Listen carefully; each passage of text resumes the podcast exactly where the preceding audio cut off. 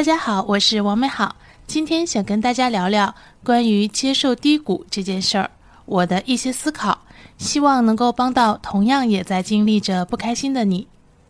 最近在帮助朋友疏解的过程中，遇到一个现象，我发现这个现象非常普遍，几乎人人身上都存在。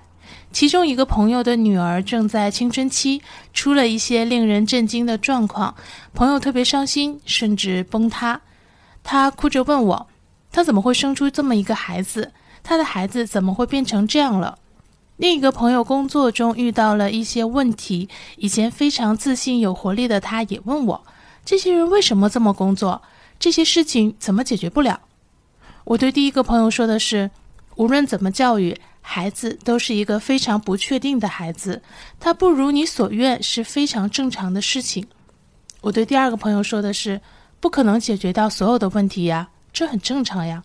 但是他觉得他从小到大就是可以解决所有问题的。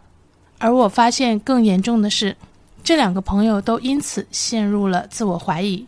所以我多次跟他们谈了一下我对接受人生低谷、接受事与愿违的思考。今天也想分享给大家。第一，人生一定是一个曲线，是曲线就一定有。波峰波谷，按照我的老习惯，我们先来说个客观规律，那就是人生一定是一个曲线，是曲线就一定会有波峰和波谷。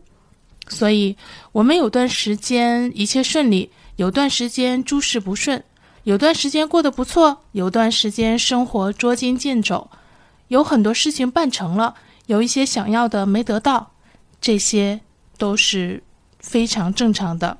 都是客观规律。比如，我们会觉得现在环境非常不好。是的，社会、组织和个人一样，也是不断的变化的，也不是永远兴盛的。第二，人们都为了波峰而努力，但是却忘记同时要接受波谷。我们每个人从小努力学习，长大了努力工作，后来又去经营和照顾自己的家庭，为自己和家人有好的生活和好的人生而奋斗。说白了，就是我们希望越来越好，向往曲线的上扬，并期望它永远上扬。但是我们都没有注意，当我们想攀登高峰的时候，应该就已经明白，上完山是一定需要下山的。甚至可能随时都有摔下来的危险。其实这个现象呢，我们以前在明星和名人这个群体上是最容易看到的，以及朝代的更迭、帝王的命运，但是却很少有人意识到，我们每个人都是如此的。明星、名人、帝王、朝代等，只不过是最明显的群体，因为他们的波峰波谷相差的更大，荣誉和代价呢，也都更加强烈。其实呢，有个短语就是形容这个最好的一个形容，就是拿得起放得下。如果我们想要拿得起，先要意识到可能需要放下，拥有放得下的能力。第三，面对低谷，有不良情绪是非常正常的事情。接受低谷不代表就不能焦虑、难过，甚至有抑郁情绪。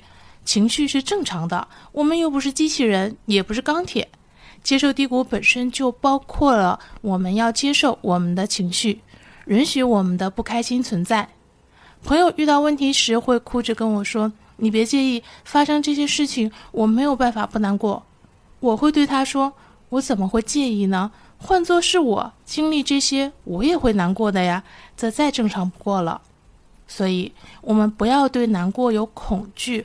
呃，自责甚至羞耻感。同样的，我们面对别人的难过呢，也不要去指责他们，甚至说出“多大点事儿啊，至于吗？”这样的话。第四，面对低谷，同样也要明白，永远还是会有波峰。我们人类真的很有趣，一心只想要一切更好，忘记或者不接受低谷。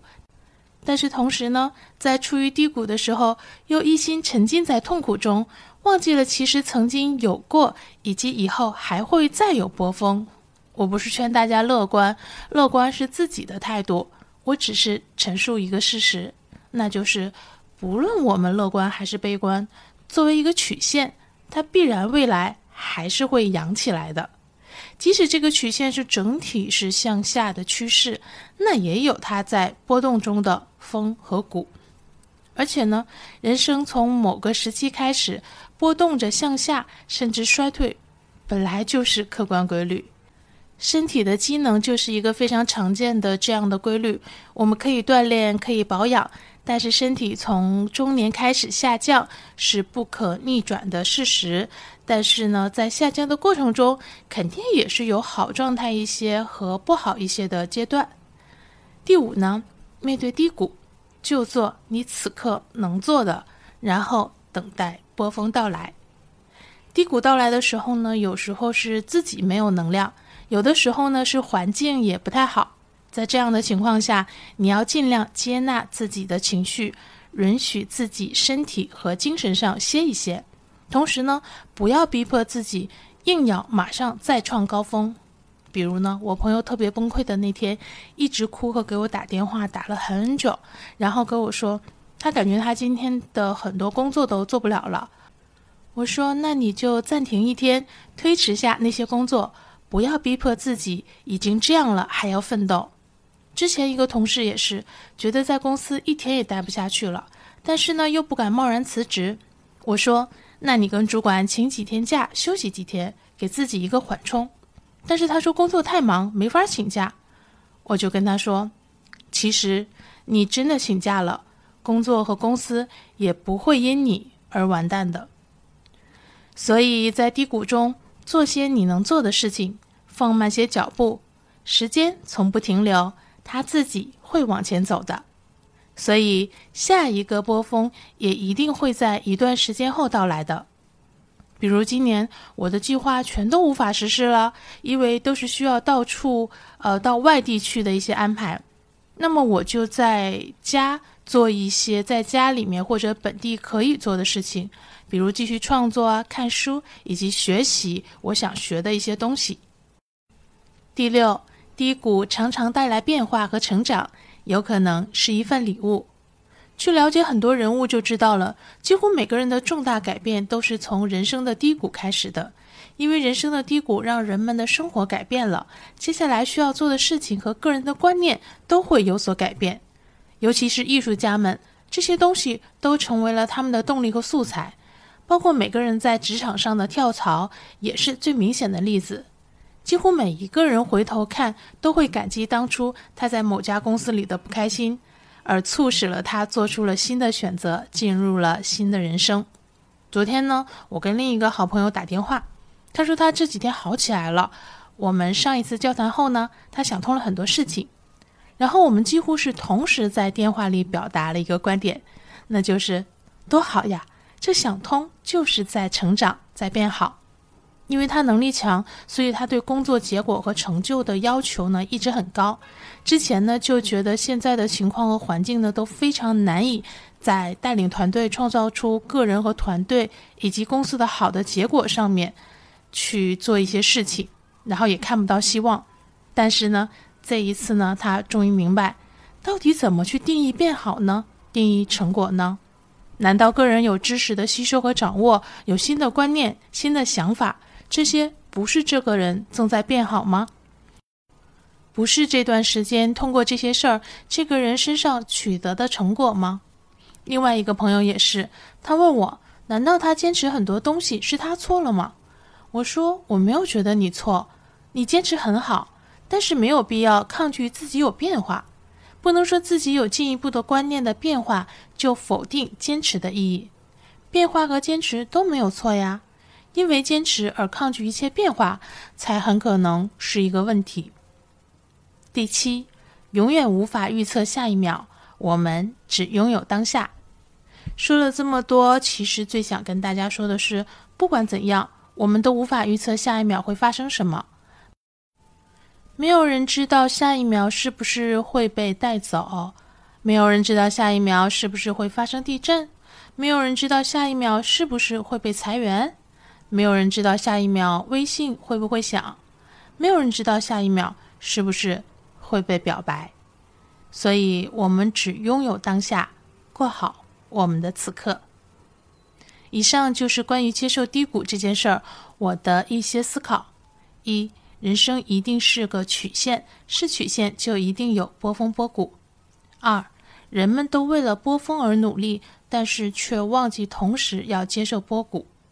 三，面对低谷，有不良情绪是非常正常的事情。四，面对低谷，同样也要明白，永远还是会有波峰。五，面对低谷，就做你此刻能做的，然后等待波峰到来。六，低谷常常带来变化和成长，有可能是一份礼物。七，永远无法预测下一秒，我们只拥有当下。